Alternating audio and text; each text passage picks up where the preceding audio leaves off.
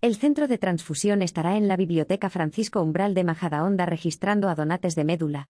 El equipo médula del centro de transfusión estará este viernes en la Biblioteca Francisco Umbral de Majadahonda informando a los vecinos de la localidad sobre donación de médula y registrando como donantes a aquellos que deseen dar el paso y hacerse donantes.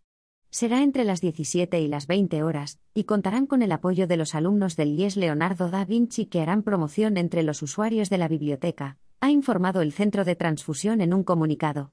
Esta acción forma parte del proyecto de aprendizaje y servicio en el que este instituto ha participado con el fin de promover la donación de médula entre los jóvenes de su municipio. En el marco de esta actividad han creado carteles y otros materiales de promoción y el pasado 3 de mayo protagonizaron un evento junto a los alumnos de C.C. Caude, participantes en un apps de donación de sangre.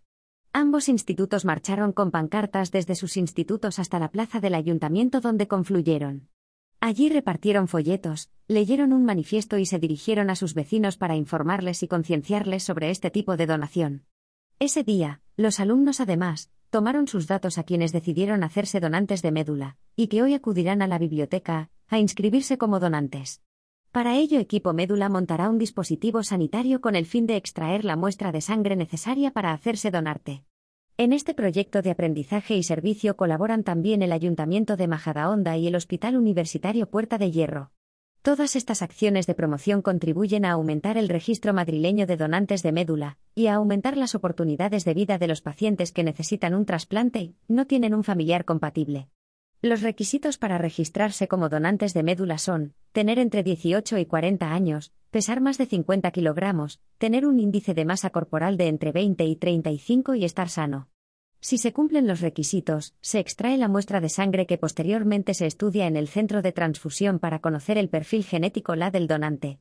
La donación de médula ósea consiste en la donación de células madre de la sangre, también llamadas progenitores hematopoyéticos.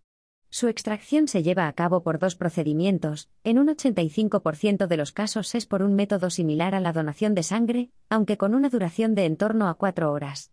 En el resto de casos, la donación se produce por punción en los huesos de la cadera, en quirófano y con anestesia general.